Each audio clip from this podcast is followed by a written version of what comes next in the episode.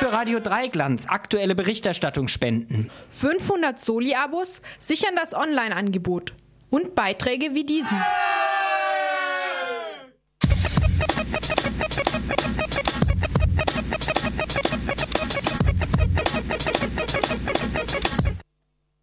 Peru, Humala verhängt Notstand gegen Anti-Bergbauproteste.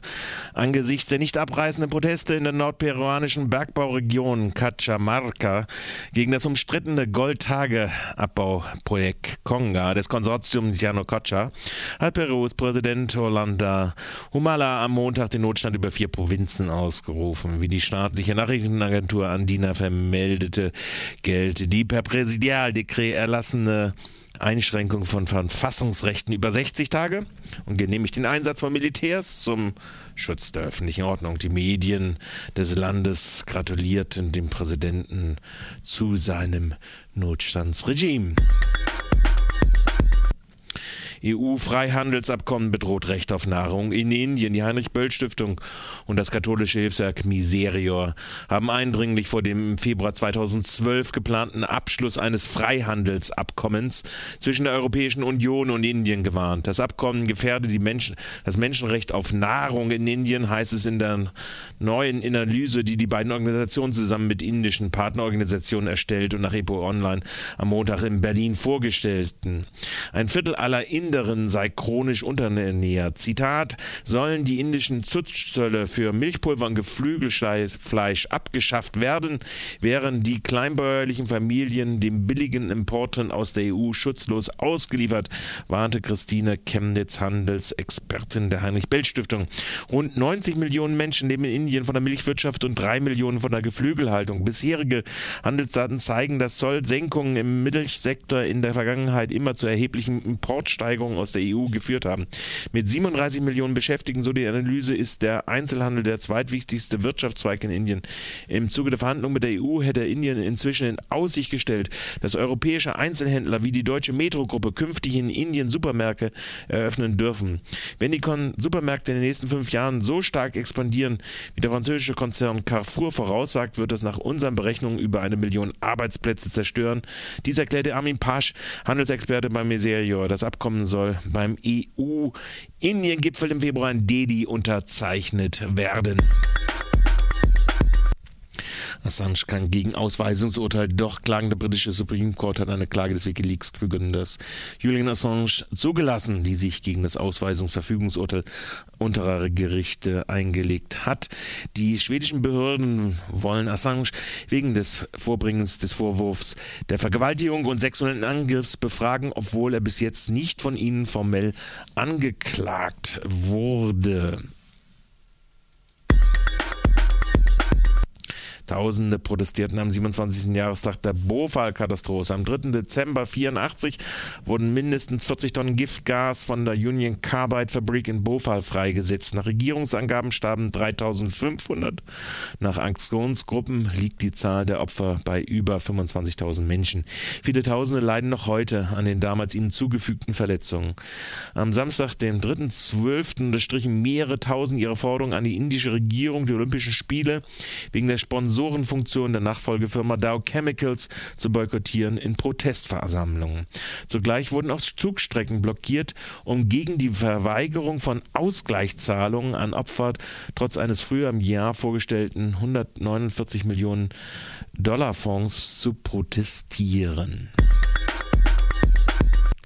Proteste auch in Seoul, und zwar wegen eines US-Handelsabkommens. Tausend Menschen haben am vergangenen Wochenende in der südkoreanischen Hauptstadt Seoul zu Protesten gegen das sogenannte Freihandelsabkommen mit den USA sich versammelt. Das südkoreanische Parlament hatte vergangene Woche das Abkommen beschlossen. Die Demonstranten wollen die Implementation des Abkommens blockieren, das nächsten Monat in Kraft treten soll. Fukushima, radioaktive Suppe erneut ins Meer verklappt. Die Atomruine Daiichi 1 hat unerkannt bisher erneut 45 Tonnen ihrer radioaktiv verseuchten Suppe mit Cäsium 137 und Strontium versetzt rausgeschwappt. Mindestens 300 Liter davon wurden gleich über ein Leck in den Sandsäcken auch in den Pazifischen Ozean abgegeben. Treibhausgasemissionen 2010 mit Rekordanstieg von 5,9 Prozent. Nach einem Bericht von Democracy Now zeigen die jüngsten Daten zu Treibhausgasen, dass die CO2-Emissionen im letzten Jahr den höchsten je gemessenen Anstieg hatten. Nach dem Global Carbon Project sprangen sie um 5,9 Prozent in 2010 nach oben und verzeichneten seit 1990 einen Anstieg von nahezu 50 Prozent. Die Wissenschaftler sagen, dass der Umfang des Anstieges sich auf eine halbe Milliarde extra Kohlenstoff belaufe, der in die Luft abgegeben wurde. China kommt auf dem Spitzenplatz der Verschmutzer, gefolgt von den USA, in der die Verschmutzung um über 4 Prozent anstieg. Die Nachricht kam zu Beginn der zweiten und damit letzten Woche des internationalen Klimagipfels in Durban. Am Samstag sind dort mehrere tausend auf die Straße gegangen und haben die Forderung nach Klimagerechtigkeit erhoben. Madrider Polizei räumt besetzte Häuser. Die Polizei in Spaniens Hauptstadt Madrid hat am Montag zwei Häuser geräumt, die von Aktivistinnen und Aktivisten der sogenannten Empörten besetzt gehalten wurden. 93 Bewohnerinnen und Bewohner des seit Mitte Oktober besetzten leerstehenden Hotel Madrid sowie zehn Menschen, die ein in der Nähe gelegenes altes Theater okkupiert hatten, mussten die beiden Gebäude verlassen. Sie hatten mit ihrer Aktion gegen steigende Mietpreise und die wachsende Wohnung Wohnungsnot unter den ärmeren Teilen der spanischen Bevölkerung und äh, ja, protestiert.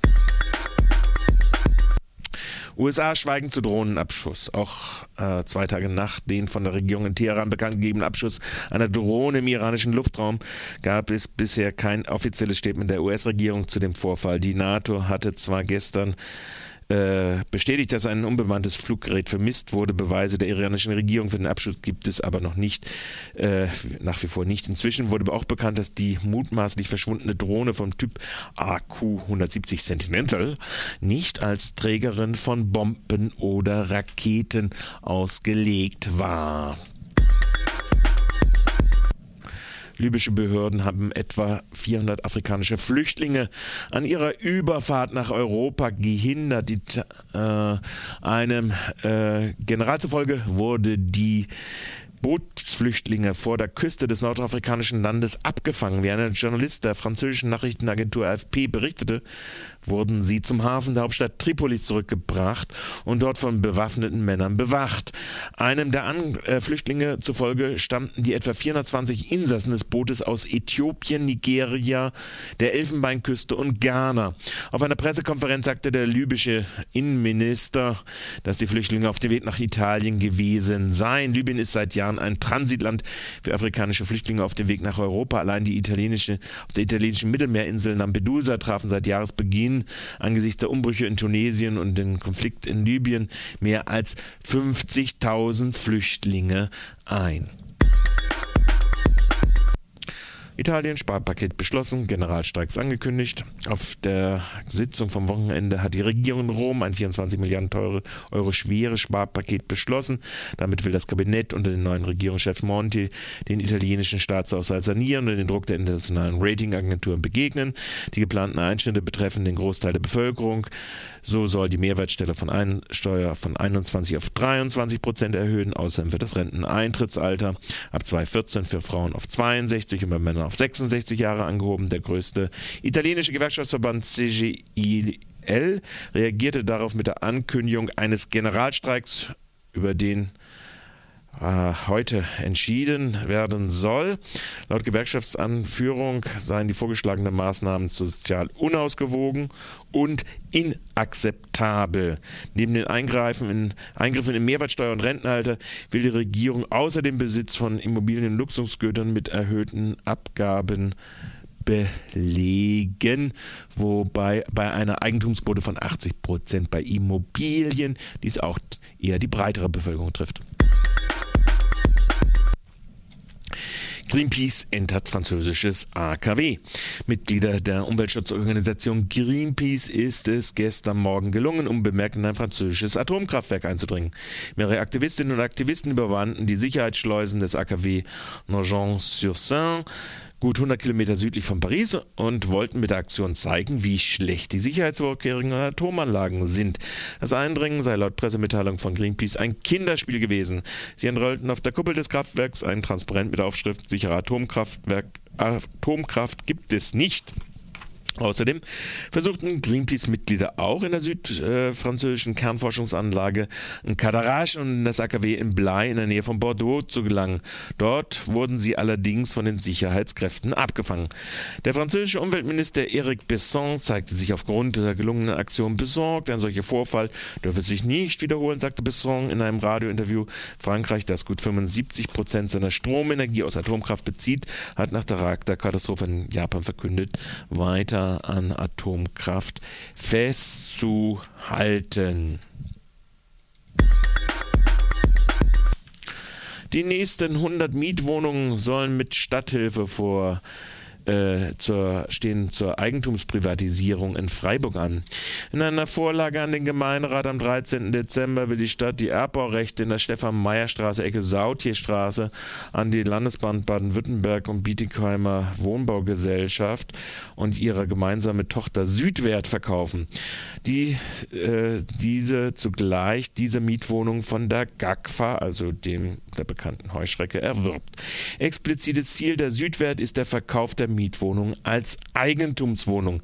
Die Stadt will je Quadratmeter 430 Euro erlösen oder 2,6 Millionen Euro, ohne sie dann in den Mietwohnungsbau wieder zu reinvestieren. Die Grüne Landesversammlung tagt am nächsten Wochenende in Freiburg. In einem Leitantrag zieht die Ju äh, grüne Regierungsjugend zum Motto Politikwechsel ein Fragezeichen. Und dazu hören wir jetzt Jessica Messinger von äh, die Landessprecherin. Ich meine, das erste halbe Jahr war einfach wahnsinnig geprägt von Stuttgart 21, was ja auch durchaus richtig war, weil das wirklich ein wichtiges Thema für unser Land ist. Und wir auch als Grüne Jugend haben da auch viele Ressourcen reingesteckt. Und ähm, unsere, unsere Mutterpartei und die Landesregierung eben auch. Deswegen darf man da jetzt, glaube ich, noch nicht zu enttäuscht sein, wenn da noch nicht allzu viel passiert ist. Außerdem muss man auch sehen, dass so ein Politikwechsel auch nicht von heute auf morgen zu machen ist. Also die Ministerien sind auch weiterhin irgendwie teilweise schwarz durchsetzt. Da macht man auch manchmal noch nicht unbedingt gemeinsam Politik. Ja, von daher muss man wahrscheinlich noch ein bisschen abwarten, aber wir wollen eben nicht nur abwarten, sondern möchten jetzt auch schon die Landesregierung an bestimmte Versprechen erinnern.